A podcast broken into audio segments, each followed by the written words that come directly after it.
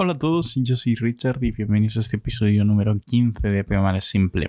Eh, hoy os quería hablar un poquito sobre el tema de las entrevistas y más o menos cuando yo las hago qué es lo que busco. Creo que lo he mencionado así un poco por encima en los episodios anteriores, pero bueno, em, quería un poco indagar en ello porque justamente tuve una conversación hace un tiempecillo con una recruiter de, de mi empresa y estábamos hablando justamente de que la gente que suele entrar a entrevistar, yo pues eso, llevo un año y algo en, persona y llevo, no sé, cinco meses o algo así, pues entrevistando, ¿no? Entonces como constantemente está entrando muchísima gente a, entrevistar porque estamos creciendo muy, muy rápidamente. De hecho, para poneros un...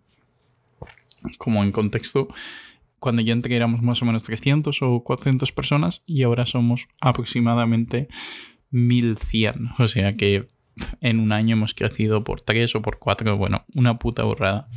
Perdón.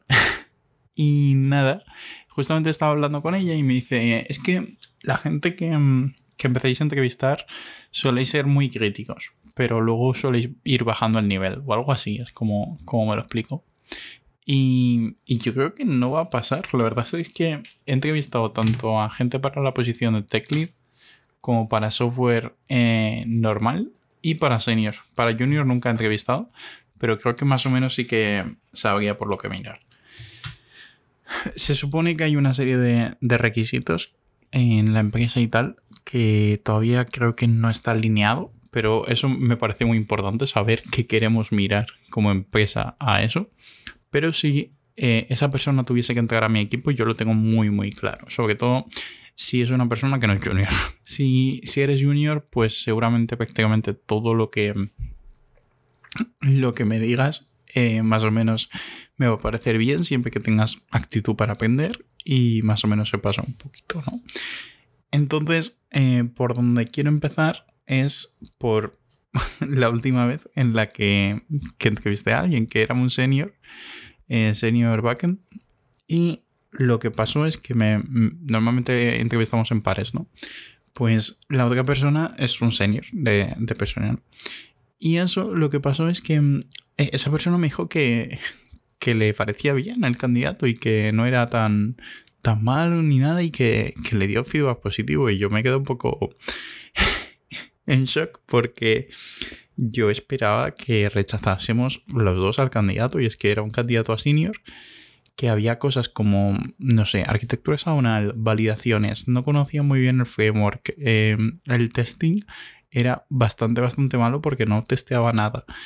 Y en general, no, no me parecía como que la persona fuese proactiva por solucionar los errores. Entonces, yo sí voy a meter a una persona senior a un equipo, espero por lo menos que, que, esa persona pueda mentorizar a otras personas. Si te voy a tener que estar enseñando yo a ti, pues espero que seas un medio o, un junior, ¿no? Entonces, eh, más que nada por, por no tener la falsa impresión de que vamos a tener a personas que van a estar enseñando que realmente le faltan los conceptos. Entonces, básicamente, eh, lo que yo más miro en las entrevistas, eh, bueno, para que os hagáis una idea, en, en, mi empresa las entrevistas que hacen los ingenieros son, bueno, yo no soy ingeniero, ya lo sabéis, pero, pero las que hago yo también es las Calling Challenge. Calling Challenge, eh, dependiendo de la empresa, bueno, Take Home Assignment, eh, como queráis llamarlo. Pero básicamente es que nosotros te damos un problema en este caso y tú lo tienes que solucionar en tu tiempo libre y después lo revisamos juntos. ¿Qué me gusta y qué no me gusta? No me gusta que tengas que hacerlo en tu tiempo libre, ya lo sabéis. Pero sí que me gusta porque yo, yo he hecho más entrevistas últimamente me gusta el tema de, oye, vamos a revisarlo juntos, porque ahí sí que hay feedback que creo que puede ser bastante eh, constructivo a la hora de programar tu código, porque, eh, oye, no sabes sobre arquitecturas hexagonales, pues yo seguramente te diga y tú a partir de ahí, pues como tengas esa referencia, o me preguntas dónde puedes estudiar eso, o me preguntas algo, o por tu cuenta lo investigas, etc. Pues eso es una cosa súper importante. Y, y nada, eso es lo que me gusta. Pero no. Ya sabéis que prefiero una sesión de, de Luego, em, una vez que tenemos esto dicho, el tema de cómo es la estructura. Vale, volviendo al candidato que, que os estaba hablando, el senior backend que, que entrevisté por última vez. Eh, ¿Cómo eh, le hago yo la approach a estas entrevistas? ¿Cómo las ataco? Pues eh, lo primero de todo es, bueno, les explico a ellos también la, la, estructura, ¿no? Y es básicamente, nosotros tenemos un documento que es el que te damos para que hagas la tarea. Entonces revisamos el tema de, de los requisitos que tienes que tener. Entonces, yo que sé, el requisito es que tengas que generar una factura dado no sé qué. Vale, pues ese es el requisito y lo vamos a ver a través de Postman o cualquier herramienta que tú consideres para, para ver tus peticiones HTTP, ¿no? Porque al final lo que vas a hacer es un API REST y ese API REST pues tiene que, que funcionar según los requerimientos. Entonces, eh, esa es la primera parte. Vamos requisito a requisito y vamos mirando eso. Vamos, mirando también algunos edge cases eh, en los que se comentan en el PDF, pero a veces sí que es verdad que, que no están implementados. Entonces, una vez vemos que todo eso está implementado, lo que hacemos es mirar el código. Y ahí es donde, donde yo empiezo un poco diferente a los demás. Yo normalmente empiezo por los tests. Entonces, si tus tests no haces nada, eh, voy a ver poca cosa. Normalmente nunca he visto, la verdad, eh, test de aceptación ni de API ni nada por el estilo. Han sido siempre test muy moqueado todo, que no se integra muy bien la aplicación, etcétera. Entonces, eso normalmente ya para un senior me parece un poco regular. Pero bueno, si tiene test, está testeado. Eh, de hecho, es que no he visto ninguno que realmente esté testeando bien las cosas y no, no esté moqueando cosas que no tenga que moquear, etcétera, etcétera. Entonces,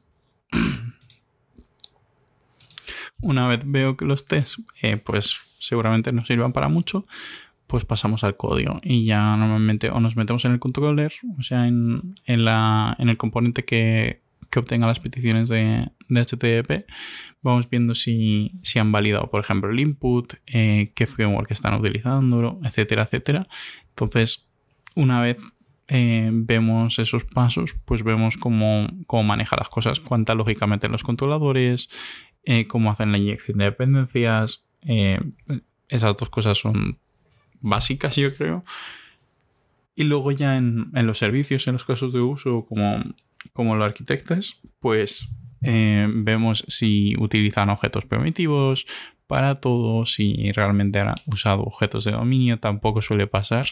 Es algo que me parece súper raro que la gente no utilice una clase employee en vez de usar un mapa, no sé, y, cosas así. Entonces, una vez hecho eso, nos metemos en la parte de la lógica de negocio, vemos si está todo testeado, eh, no pasa tampoco la mayoría de veces, entonces también los tests están regulares ahí.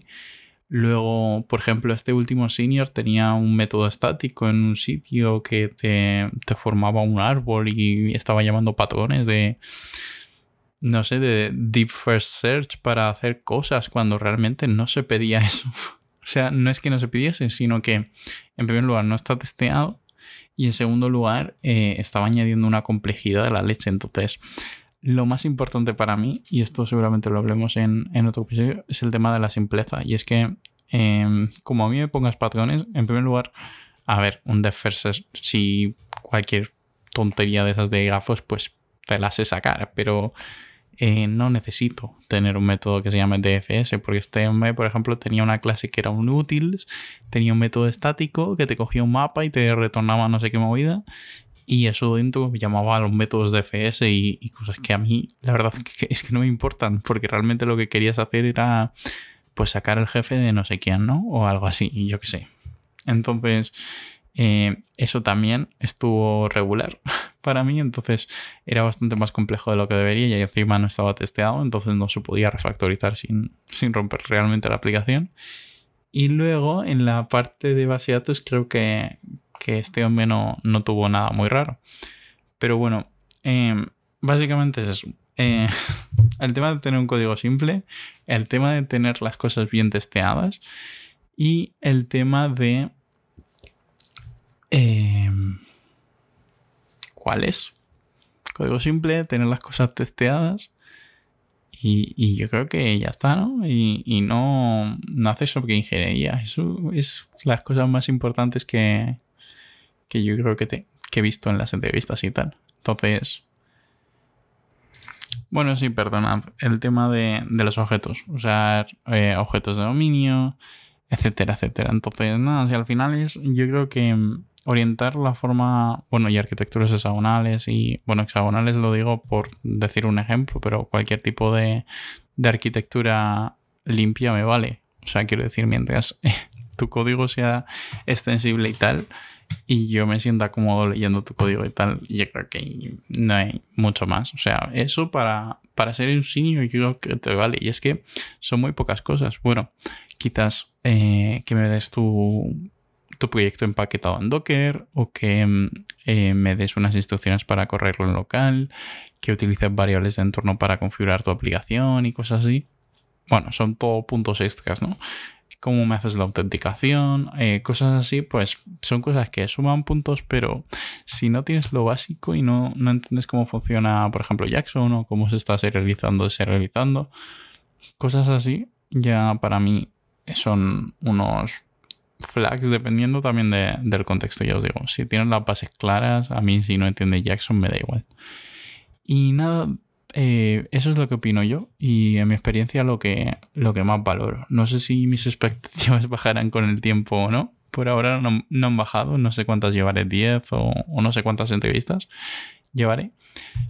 Pero la verdad es que me gusta y y poco a poco pues también es un, skill que, vamos mejorando. Entonces, nada, dejadme eh, algún comentario a ver qué, qué opináis vosotros y, si queréis podemos hablarlo. O, me podéis enviar un email, me podéis hablar por LinkedIn, bueno, por un montón de sitios. En LinkedIn no acepto a gente que no me escriba un mensaje de invitación.